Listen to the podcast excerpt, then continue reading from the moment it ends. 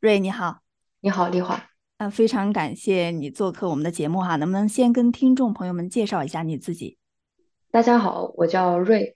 嗯，然后我和我的女朋友，我们是去年的时候来到澳洲的，去年九月份。我现在就在一个 TAFE 学校，然后现在在读木工。在中国的时候，我知道你担任的是一家公司的这个人力资源部门经理，在深圳是吧？对。这个职位应该就是说也是一个很好的职位，为什么会选择辞职来到澳洲留学呢？呃，去年二零二二年，然后三月份的时候，正好深圳封城嘛。嗯，如果是平常的时候，我工作特别忙，不会去想到这个问题。然后那时候正好封城，我们大概有一个星期的时间就没有上班。那当时我就一直在思考这个问题，就是如果继续在深圳工作下去，或者是我们选择去。别的城市工作下去，然后未来是什么样的？因为当时我在国内上班的时候，我们那个做做人事的话，还是需要比较正式的，所以我平常就像都要穿西装啊，然后穿皮鞋那种很正式，你根本就不可能把你的，就更不用说性取向，你去告诉别人或者透露给别人，这都是其实不太好的，而且对你肯定有点危险的。嗯，然后。这种生活其实，呃，怎么说呢？它虽然这样出现在你的生活里，不会对你的生活造成太大的影响，但是你仔细思考的时候，你会发现，如果以后你想继续跟你的爱人在一起，这个以后的事情会变得越来越麻烦。嗯，包括以后两个人有家，然后甚至你们还要考虑到有孩子，那孩子遭受到别人的眼光等等等等，这些当时我都考虑。然后后来就想，那我们就去一个就是合法的地方，然后组建我们自己的家庭。而且当时我还在国内的时候，我也很担心，比如说，呃，如果两个人生病了，然后需要手术签字，在国内的话也有方法，就是要做一个公证嘛。现在是有方法，以前没有。但是这种我就觉得很，虽然能从现实当中解决问题，但这根本上不是我们的关系受到。真正的法律的认可，然后像我们在我自己的工作的话，当时我只有周日一天是休息的，因为做的事情很多嘛，职位变高了之后做的事情也很多，就是基本上我身边的人，他们当时很多都是做 IT 的，在深圳做 IT 的特别多，每天可能都要凌晨下班。嗯，早上九点钟下班，然后凌晨下班，所以你几乎你路过那个就是深圳有科技园，里面都有很多 IT 公司，基本上那地方两三点，早上凌晨两三点那个地方的灯都是开着的，大家都是这个状态。你在那个状态里面，觉得这个状态也很正常。那你为什么来到澳洲会选择珀斯呢？因为我就是觉得，嗯，在深圳确实太拥挤了，这种感受体验的太多了，所以我就想去一个。听朋友说的，说世界上最孤单的城市，嗯，然后就想来到珀斯。我觉得可能在像悉尼和墨尔本也是人比较多嘛，人多的话肯定还是会产生那种拥挤的感觉。刚刚你提到你在这边学习的是木工专业哈，这个选择可能有些出乎意料。为什么会选择木工这个专业呢？这次选择一定是想尽量就拿到 PR 嘛，拿到身份嘛。那这个他现在是在移民列表上面的，通过自己的努力，你有机会去拿到 PR，然后这是一个，还有一个就是我觉得做建筑相关的行业，就是你平时打工的时候，还是能够就是把你自己的生活费啊和学费这个赚出来。如果你是做别的的话，就不会给这么高的工资。嗯嗯，那你作为一个女孩子，你开始学习之后哈。是不是嗯有一些这个语言或者是其他方面的一些困难呢？有没有经历过？语言上，其实我觉得好像刚来的人应该应该都会有一些困难。虽然在国内以前我们也是当然学英语嘛，上学的时候学英语，但是实际上没有怎么去用过。然后来了之后，好真正的跟别人对话，一开始的时候都特别懵，跟那个店员啊。对话，他问我要不要收据啊什么的，我这个都听不懂。嗯，但是后来慢慢的，你身边讲的人也多了，然后就好很多。那你上课的时候，你觉得这边这种学习氛围啊，老师啊，你觉得他们怎么样？我们老师挺好的，当时我记得特别印象特别深，就是我还在文章里面有写过，我们有一个老师，然后他，嗯，上课的时候第一节课他就跟我们说嘛，因为我们当时班里只有两个女生，嗯，他特意就强调，他说你们不要觉得女女孩子好像比男孩子的力气小，然后他就做不了木工的工作。他说去年我们这里啊第一名就是女生拿的。然后他说他们特别优秀，而且在很多方面，女性就是做做这个，她可能比较细致、比较细心，她做的会比男男性做的更好。然后当时老师就特意去看我和那个女生嘛，就给我们鼓励。其实我知道他是鼓励我们，但实际上我当时听的时候，我觉得当时我眼泪都在眼眼圈里面转，因为我从小到大我没有听过任何人对我。这样说说女女性可以做的比男性好，从来没有一个人在公共场合会这样跟我说，因为我我记得特别深刻，就是呃上以前上初中的时候，然后那个时候是马上就要那个来月经了嘛，然后当时我记得可能家人说的印象特别深，他说等了你来月经了，你的数学成绩就肯定没有那个男男生好了，就所有的物理化这些东西你都会比男生差，然后。那个时候就特别，因为小嘛，就很害怕，是这样吗？完了，我肯定就学不好了。然后后来，也就是哪怕在工作上，也经历过很多这种若有若无的这种话，女生做的肯定没有男生强。然后我来到那个澳洲，去听了老师，他当时跟我说的时候，真的眼泪都要掉下来。他可能觉得这就是一个很平常的事情，但是我是第一次听到有人。这样对我说，嗯，所以那个时候你非常的感动哈，对我非常感动。我觉得怎么说呢，就是你第一次获得这种对待的感觉，然后你就会觉得特别珍贵。你在读书学习的同时，还在工地上工作，你有没有曾经有过一种心理上的这种落差感呢？就是然后在工地上跟工人们一起工作的时候，对你来说应该也是一种全新的体验吧？嗯，对，以前我没有做过这方面的工作，第一次做。以前在国内的时候，可以说我连活儿都没干过。嗯，上班是坐办公室，大部分时间是坐办公室，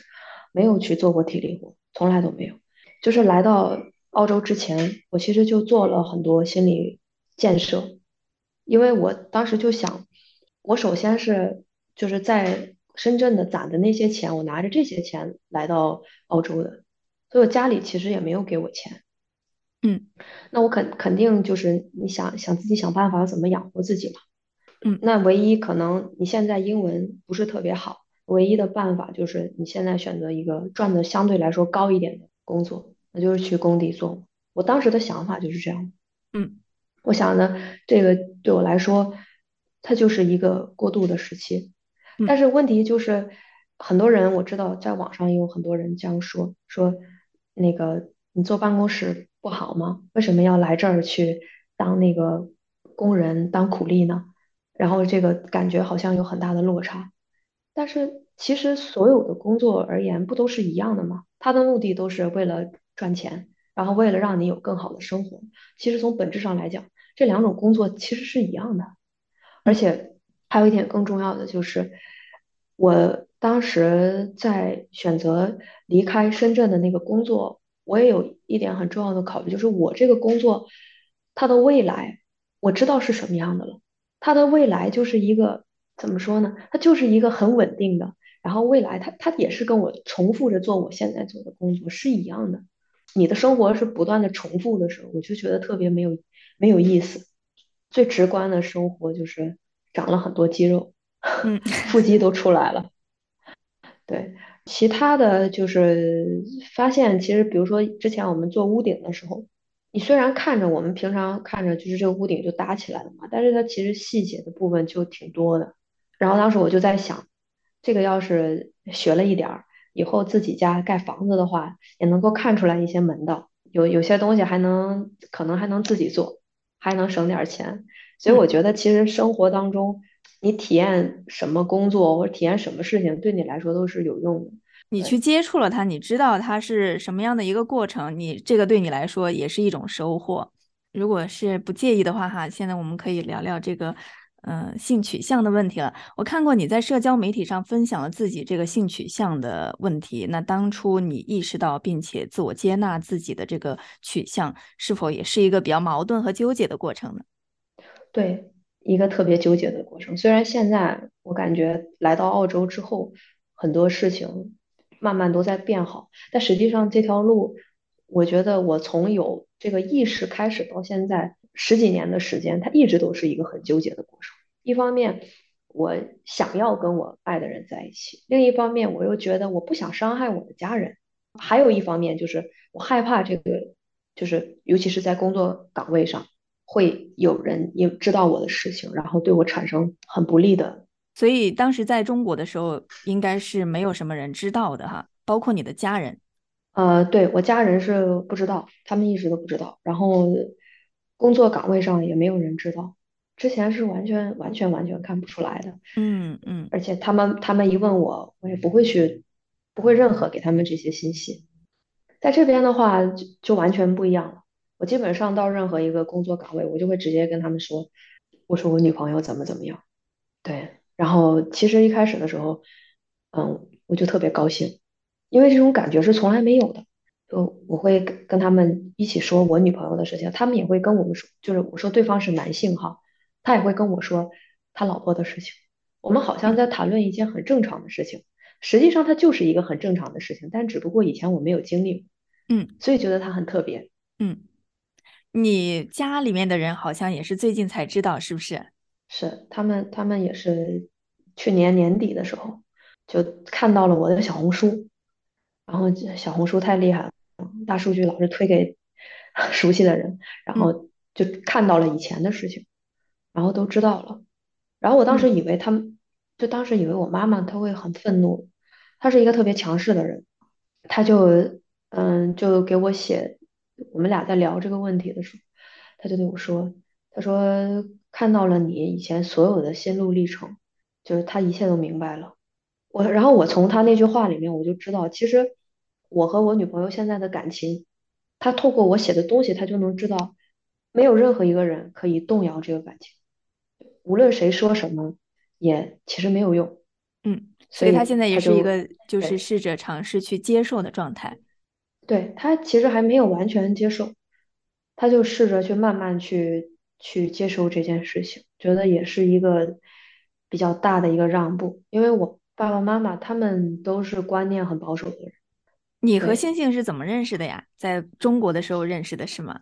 对我，我们是在中国的时候认识的，就是当时我在我们中国有一个那个一个 app，自己的那种，就我 less 的这个群体的 app，然后在那个上面我发了一个弹吉他的视频，弹了一首歌，我记得特别清楚，我弹的是张悬的《简简单单》，然后他看到了之后呢，因为他他也很喜欢弹琴，他就。那个联系我说要不要一起去那个家里弹琴，嗯，但是我当时我不是一个喜欢跟别人有私下交际的人，我就一直没有去。然后后来也是机缘巧合，然后那天我跟别人去拍完照，然后正好晚上的时候呢，就他就我应该是我联系他，我说上次你你那个邀请我一起去唱歌，你还要不要去？因为那个时候我在国内刚做完手术。就那个做完手术生了一个生了一场大病，然后做完手术之后呢，其实整个人怎么说呢，还是挺孤单的，想要去交一些朋友。当时的想法是这样的，嗯，然后结果我那是第一次跟他见面，然后到后来的时候又是发生很多事情，最后嗯我们在一起了。我在那个社交媒体上看到你有分享很多让人比较感动的经历哈，在澳洲哈本地人对你们表现出各种各样的这种善意哈，能不能跟我们分享一下？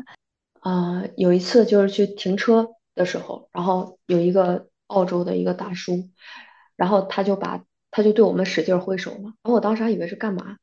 然后他就跑过来，他说。他的那个停车票还剩就将近一个一个小时的时间，然后说你们不用打票了，就给我们了嘛。然后我当时就想，怎么怎么会有这样的人啊？他就他就走了。结果下一次我们去同样的地方，正好我当时我们买完东西特别快就要走了，那个票子也是剩下快有一个小时的时间。我当时就四处的去寻找，看看有没有人过去打票，因为总觉得对于我自己心里来讲，我觉得好像那个大叔他给了我一个人情，总觉得要把这个人情给下一个人。嗯，对，这是一个挺让我我觉得很很感动的事情。然后就是还有就是我们租这个房子嘛，我们昨天呃搬进来，然后之前我们来到这儿看房子的时候呢，就跟这个前任的这个租客他们是一对夫妻，因为他们要去新西兰了，然后就跟他们聊的还挺好的。结果呢，他们就因为要去新西兰，他很多东西都拿不了，他就把大部分的东西都都留给我们了，而且他们没要钱，就嗯这些东西还其实还挺挺贵的，然后也没要钱，然后呃我就请他们吃了饭嘛。然后后来呢，等我们自己的房子转租出去的时候，我就想着，我尽量也把好像一些比较好的东西，就而且好像我不太需要了，我就留给下一个人。就总觉得在这个环境里面，你就比较习惯去，啊，把别人对你的好，尽量的去传递给下一个人。就是在深圳的时候，不是不是常见的，因为，嗯、在深圳大家都太忙了，每个人都有自己的事情要做，空闲的时间其实很少，所以这种举动其实是很难的，我自己是这么觉得的哈。所以你在这边生活了这段时时间之后呢，你是真的是收获了这边的善意哈。是，他们都特别喜欢帮助别人，就像我现在租的这个房子，因为你知道珀斯现在租房子就是很难嘛。我嗯们之前去看房子，一个房子也都要六十多个人去竞争这样子。然后呢，我这个房子它是怎么租到的？因为我们现在是整租，其实正常来说，我们俩凭我们俩现在的这个经历是租不到这个房子的。他是因为，呃，我的一个朋友，之前我跟他讲过，我租房子就是很很费劲儿，然后我们又很想去整租一个房子，然后他去帮我留意的。正好那天他旁边的那个公司放出来一套房子，他看到了，然后跟那个公司说能不能把房子留给我们，否否则的话我们肯定租不到这个房子，就以珀斯的这个情况。嗯所以我我就发现，其实这边人和人之间，就是你真诚的去对待别人，就你会得到，嗯，别人很真诚的帮助，嗯嗯。真的是这样的。那你和星星哈，你们未来在生活上有没有什么计划和期待呢？首先是为了拿身份嘛，拿了身份之后，在这边就可以稳定的生活。然后我们就想着，嗯，如果以后可以的话，也许还可以开一个农场，嗯 过过上自给自足的生活。我的想法的话，就是我一直都想带着星星去世界各个国家去看一看。嗯对，如果以后稳定了，嗯，然后周游世界。就对，这真的是这样想的。因为我尤其是来到了奥尔那个澳大利亚，然后我们上次去了那个奥尔巴尼嘛，去了那儿看的时候，就觉得我们在原来我在国内的时候去的地方太少了。根本就没有见过这世界上那么多美丽的景色。如果嗯，这样的过一生的话，太可惜了。好的，谢谢，对，谢谢瑞，非常感谢。目前在西澳的留学生瑞罗跟我们分享了他和女友星星在澳洲读书、工作、生活的体验。那也祝愿你们在澳洲继续收获着善意、包容和快乐，最后实现你们自己的理想。谢谢。好，谢谢。